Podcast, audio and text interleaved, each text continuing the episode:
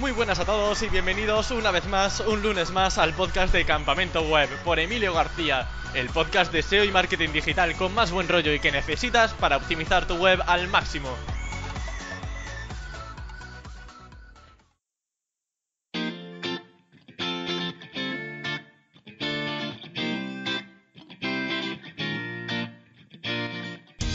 Operación Triunfo ha sido el programa al que más me he enganchado y con el que más he disfrutado. He ido a la firma de discos, al concierto, prohibí a mi amigo salir los días de gala, comía y cenaba con los concursantes en el 24 horas de YouTube. Vamos, yo era un fan de los pies a la cabeza.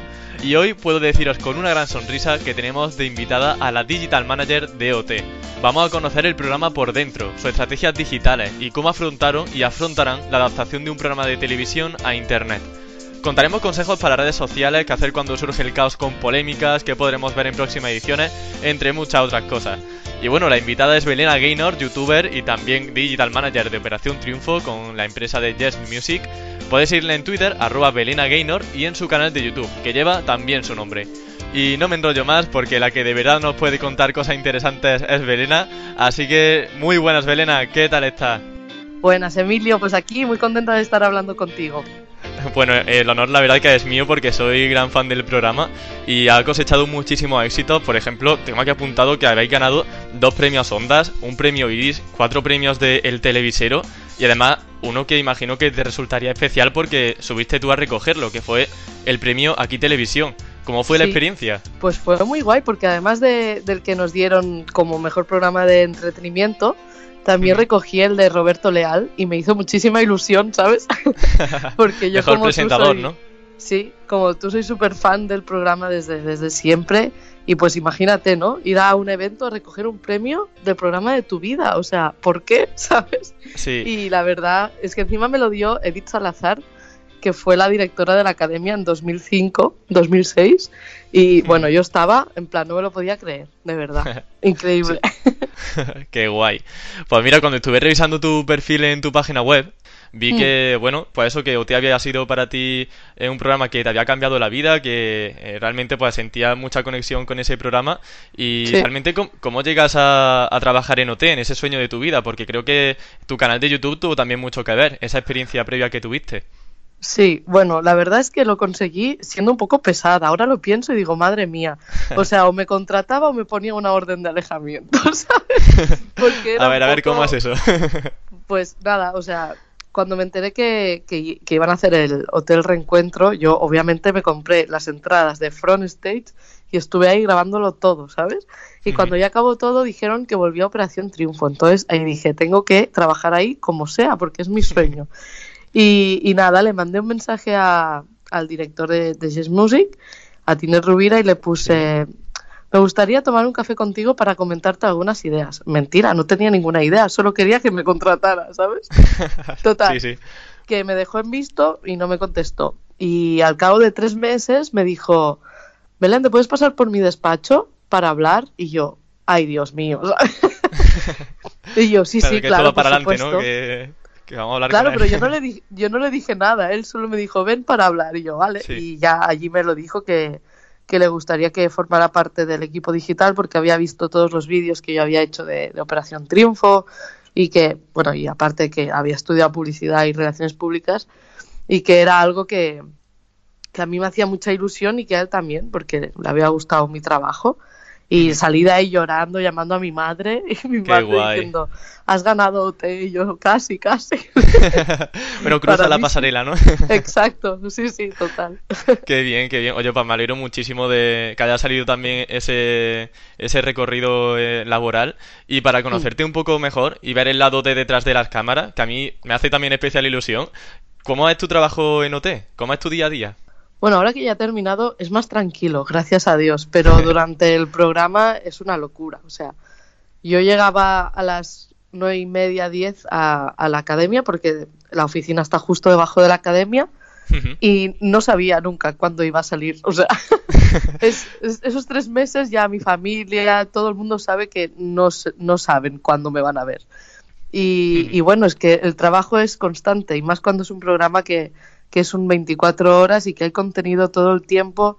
La gente este año se ha vuelto muchísimo más exigente y, había que no superar, sino llegar al nivel que todo el mundo, con el buen sabor de boca que se quedaron en 2017, pues llegar a eso y si se podía, superarlo. Ha sido más difícil, pero no porque el programa no haya ido bien ni nada de eso, sino por, por lo que te digo, la gente se ha vuelto más exigente y se pensaban que teníamos como que hacer cosas ultra novedosas, pero a ver, al fin y al cabo es un programa de televisión con un 24 horas que lo que pasa es lo que hay. Lo único que hemos hecho es hacerlo transmedia, que llegue a todas las redes para que llegue a más gente, ¿sabes? Y intentábamos ser lo, máximo de rápidos posible y por eso la, la inmediatez lo que pasa es que no teníamos vida. Ese es el resumen. claro, salía, entraba a las 9 o 10 como comentaba y salía por la noche, quizá me imagino, o era todo el bueno, día. claro, todo el día y los días de gala hasta las 4 de la mañana no llegaba a mi casa, ¿sabes? Y luego despiértate para hacer el, repaso de gala. Claro. Mm. pues imagínate la cara de estos tres meses. Ahora ya he recuperado un poco el rostro. bueno, de todas formas, este año, según han comentado, no habrá edición. Eh, se la tomarán con tranquilidad. Entonces, bueno, podrás descansar, imagino, mucho más tiempo pues para volver luego con las pilas cargadas. Exacto. Además, también tienes mucho un contacto muy cercano con los concursantes de OT, ¿no? Porque te he visto también en los vídeos que está ahí al lado de Amaya, al lado de Aitana. Yo tengo mucha envidia sana de ti, la verdad, pero eh, eh, también escuché que hablas mucho con, en WhatsApp con ellos. ¿Le da algunos consejos de redes sociales detrás de cámara?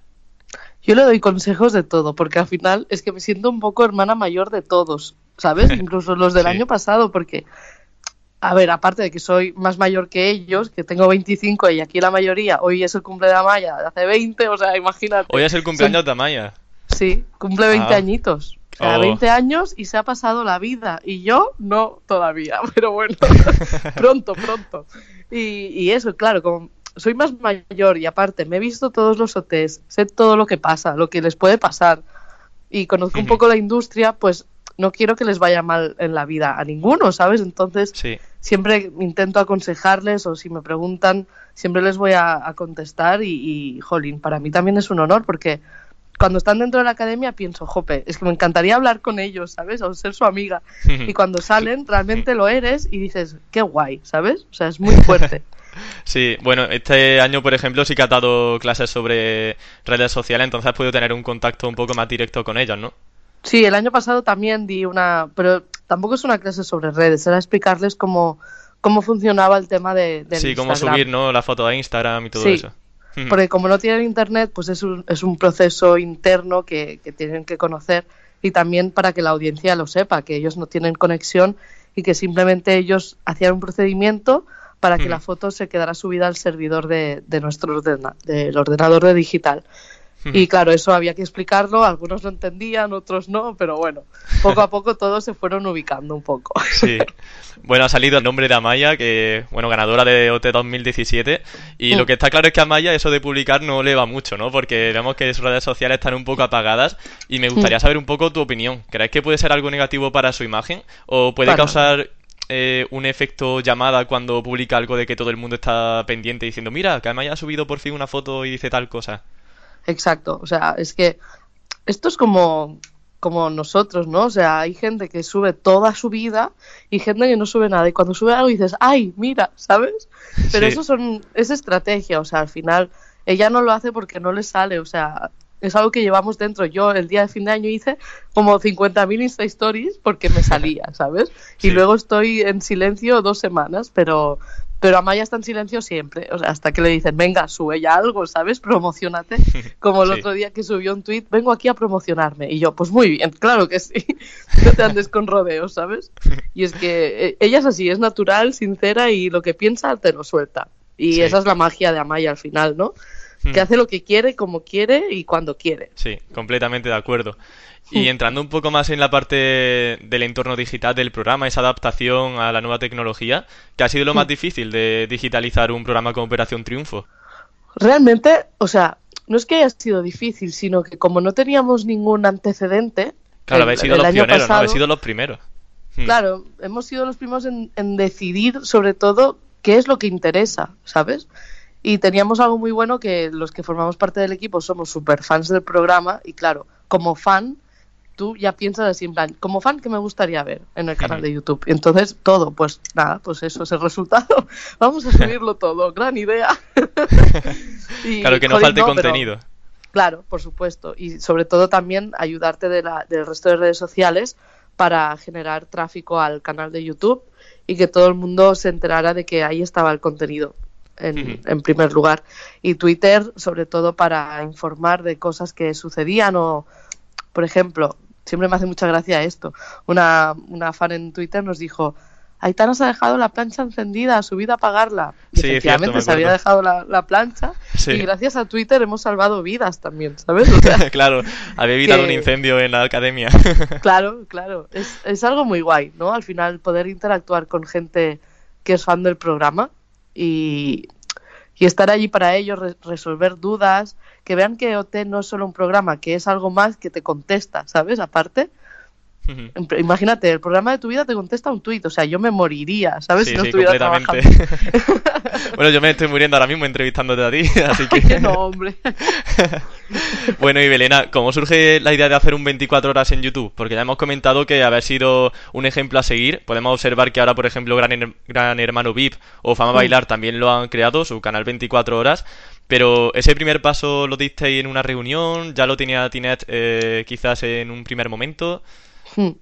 Sí, bueno, eso ya lo tenía Tinet pensado. O sea, aquí el más digital es Tinet. O sea, él tuvo la idea del 24 horas y tenía muy claro que tenía que ser en abierto, porque al final es lo que te va a ayudar a que la gente joven lo vea y que luego quieran ver la gala. O sea, si haces un canal 24 horas pero de pago, em, es muy difícil que la gente se enganche, más que nada por pagar. Eso para empezar. Y que luego las galas lo que queríamos era rejuvenecer la audiencia también y por eso YouTube era el, el, medio perfecto para hacerlo. Tinet lo tenía súper claro y luego el equipo del 24 horas es que es genial, es enorme, o sea, fliparíais con el montón de gente que trabaja aquí. Y, y es eso, Tinet lo tenía muy claro y también tuvo claro que tenía que existir un, un equipo digital para, para llegar al público joven. Por curiosidad, ¿cuántas personas hoy estáis trabajando en Operación Triunfo en la parte digital y en Global en el programa, más o menos? En global en el programa creo que unas 200 o así. Wow. Y el día de gala 300 y pico también. Hmm. Porque claro, se vienen los equipos también de televisión española, de todos los de Yes Music, hay un montón de gente.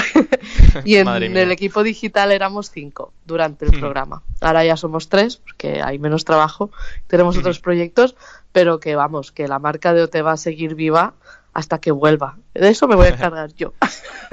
bien, mira, así me gusta. claro.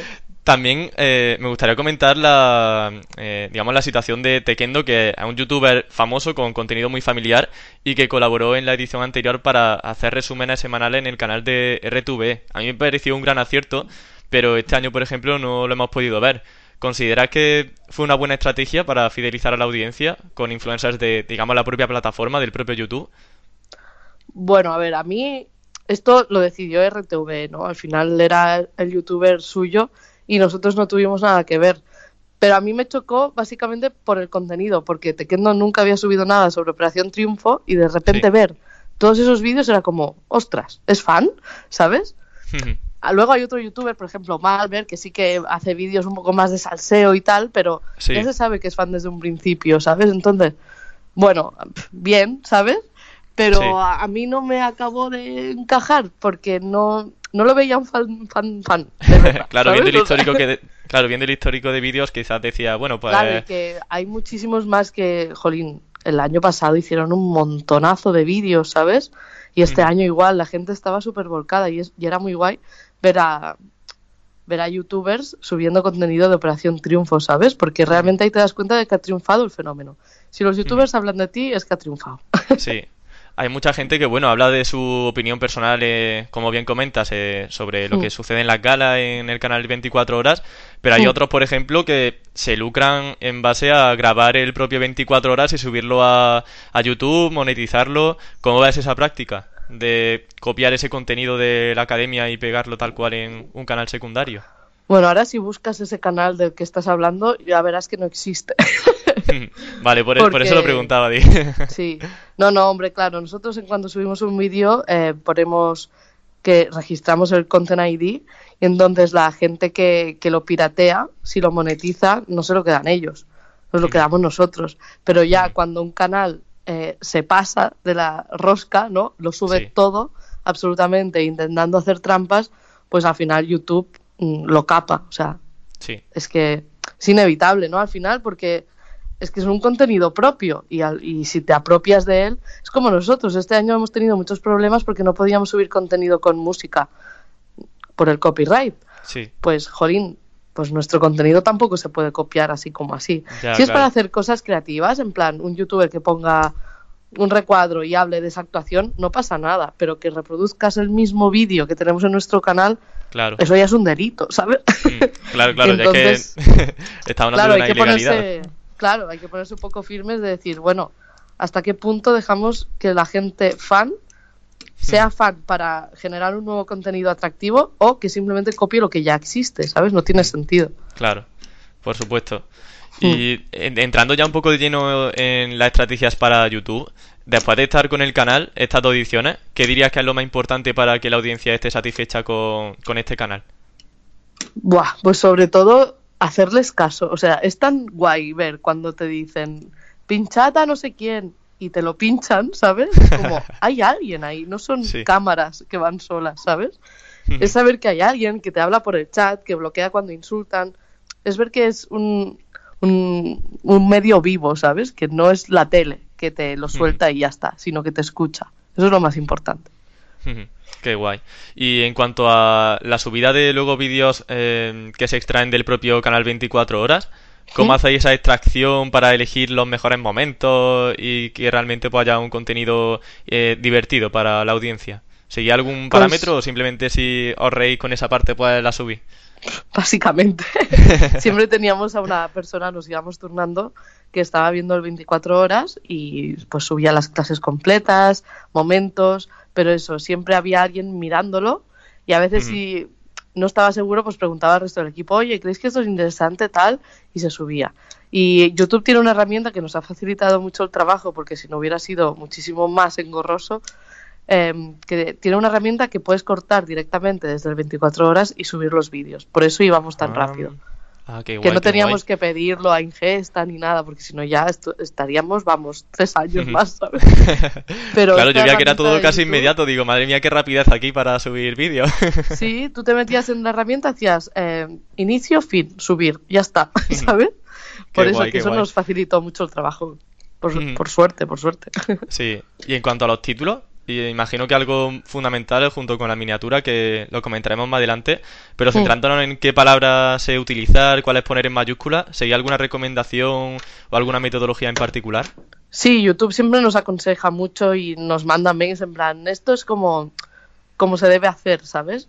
Y sobre todo, aparte de los títulos, que sí que son muy importantes, lo más importante son los tags, que poca gente les da importancia, pero al final es como van a encontrar tu vídeo. Hmm. Y como consejo, a quien nos esté escuchando, pues si pones un título, por ejemplo, no sé, entrevista em, con Belena Gaynor, pues en los tags es muy importante que lo pongas por orden, no, a- no al revés o como tú creas que, que debe ser, Mm. en plan Belena Gaynor, entrevista, no sé qué, no, tiene que seguir el orden del título porque eso va a ayudar a, a que YouTube te, te lo Mm. segmente mejor, que te lo posicione mejor. entonces eh, entiendo que no te estás refiriendo a la, a la pestaña de etiquetas, sino Sí, a sí, la- sí, al- sí, etiquetas. Sí. Vale. Y luego aparte el orden, imagino, de las palabras clave en el propio título y, Exacto. y en la Y no poner palabras que no tienen nada que ver. Al principio era como poníamos el nombre de todos los concursantes, pero digo, a ver, si Julia no sale en este vídeo, ¿por qué ponemos Julia? ¿sabes?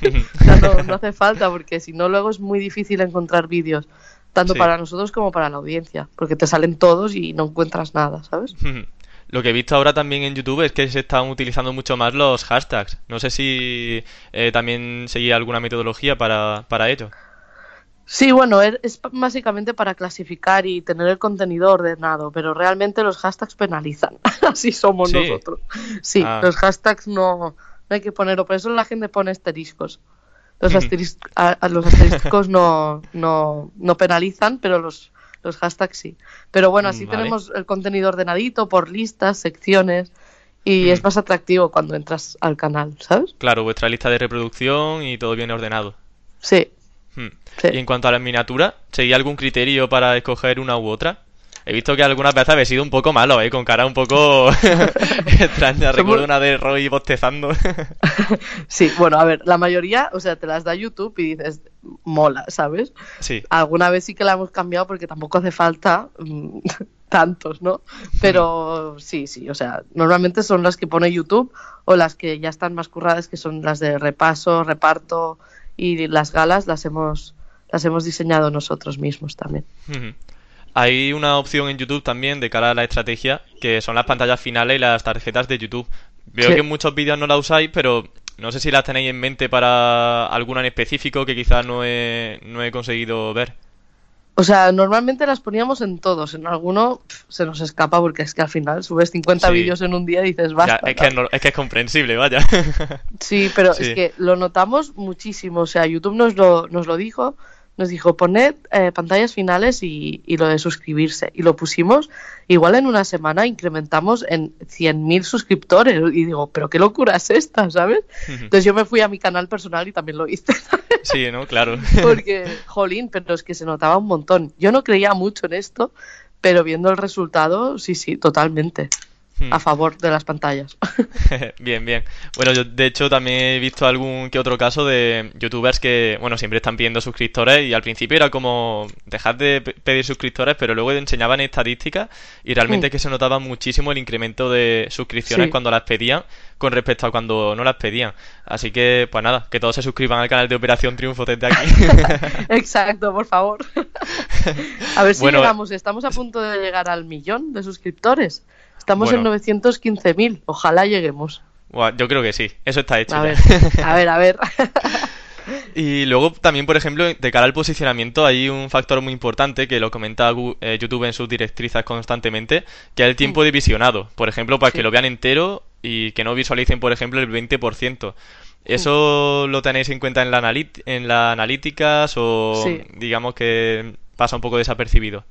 No, no, para nosotros es que la retención al final es lo más importante porque ahí ves si enganchan los concursantes o no. O sea, tú puedes empezar un vídeo, pero si ya no te engancha en 30 segundos, eh, es que no va bien, algo está fallando. Pero por suerte nosotros tenemos una retención muy alta, tanto en los vídeos on demand como en el 24 horas. O sea, exceptuando al final que ya quedaban menos y ya costaba un poco tirar del carro, pero incluso la gente se mantenía fiel al, al canal y a los vídeos. Y en cuanto a Analytics, ¿alguna que otra, algún que otro KPI objetivo que tengáis en cuenta para evaluar si el canal va bien o si va mal? Pues, o sea, realmente nosotros lo único que queremos es que la gente esté, esté contenta. O sea, no queremos llegar a un número. De hecho, o sea, imagínate cómo íbamos de perdidos al principio que dijimos, ¡buah! 50.000 suscriptores, no vamos a llegar ni de coñas. y mira ahora, a punto de llegar al millón. Claro. O sea, Sí. para nosotros el objetivo no es ni llegar a X número de suscriptores ni visualizaciones que jolín vienen y te sorprenden, ¿sabes?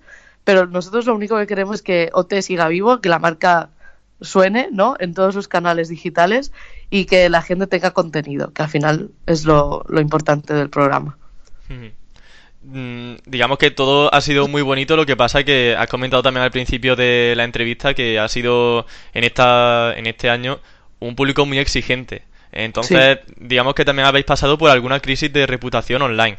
Por ejemplo, pues saltan las alarmas y los fans se sienten engañados, dicen que hay tongo, pero obviamente no hay tongo. Lo que pasa que había eh, un documento donde antes de la gala el jurado pues ya Mm. tenía unas valoraciones previas, eh, pero que obviamente podían variar con la actuación final.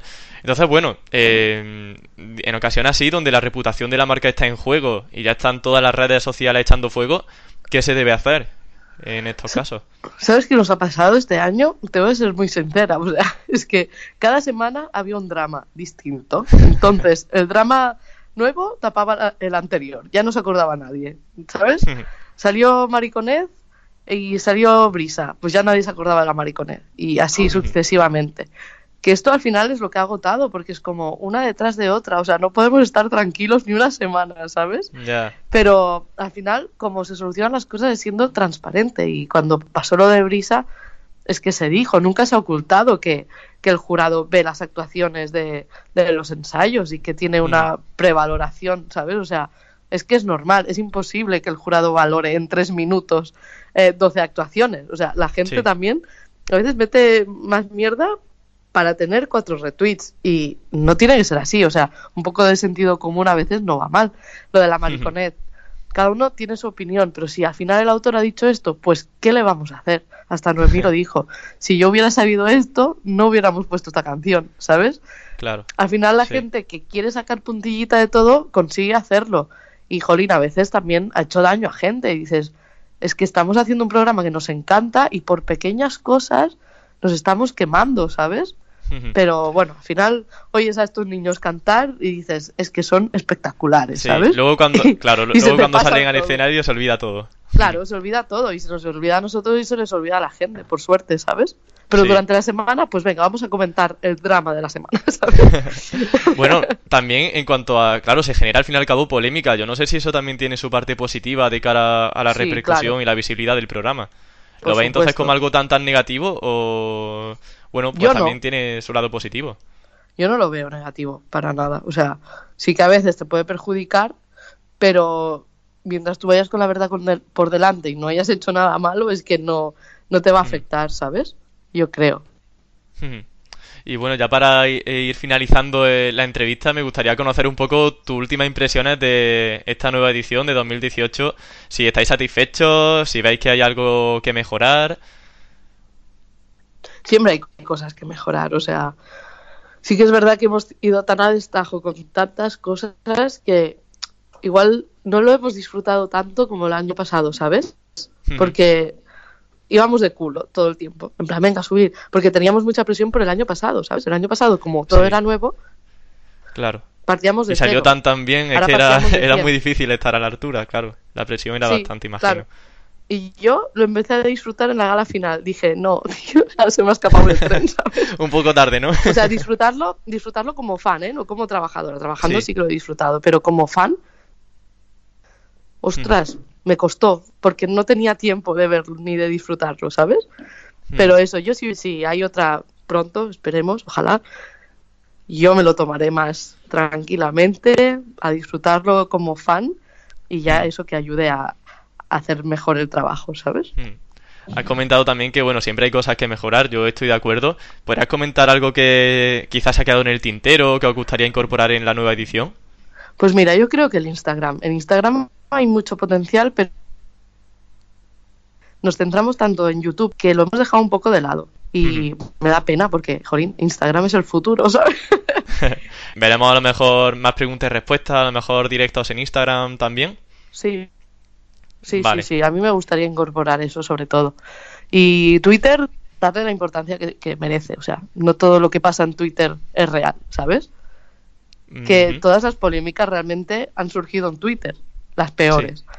Y al final hay que darle el valor que merecen. O sea, relativizar las cosas, ¿sabes? Sobre todo. Además de que lo que comentabas es que es todo muy esporádico. Es decir, eh, la gente se cabrea un día, pero al día siguiente ya lo ha olvidado Ya ha todo. pasado, correcto. Sí, Sí. sí. es así, ¿eh? Sí, sí, sí, yo estoy completamente de acuerdo. Y para finalizar ya el broche final, ¿cuál sería el mayor acierto que creáis que habéis tenido en, en esta nueva edición? en esta nueva edición. Sí, Uf. bueno, o en OT en general, adaptación digital o 2017. No, hombre, yo te digo que el mayor acierto es la inmediatez. O sea, que acaben de cantar en la gala y que ya esté la actuación subida en YouTube, Hmm. eso ha sido lo mejor, porque en nada, en dos horas se te viraliza el vídeo y ya está en tendencias. Y creo que eso es, es lo mejor que puedes hacer, ser in- rápido con el contenido y ser el primero. Y eso es lo que nos ha ayudado a posicionarnos como marca, como canal y como estrategia digital. Qué guay. Pues, Belena, nada más, la entrevista termina aquí. De verdad que muchísimas gracias por aceptar la entrevista porque ha sido genial. Además, me encanta que haya sido tan transparente. Que todo lo que te he preguntado ahí, genial. Lo has respondido además con, un, con consejos muy, muy buenos. Con, se nota que hay una buena experiencia detrás. Así que de verdad que muchísimas gracias por habernos dedicado esta media hora a esclarecernos toda esta parte del mundo digital, de un programa de televisión tan famoso y eso con tantísima transparencia. Ha sido genial, de Genial. verdad. Qué guay, gracias Emilio. Yo me quedo con ganas de tomarme una cervecita contigo. Sí, pues mira, yo también, así que lo dejamos como tarea pendiente. Eso, lo dejamos ahí. Pues nada, Verena, que muchísimas gracias. Un Gracias saludo. a ti, un beso.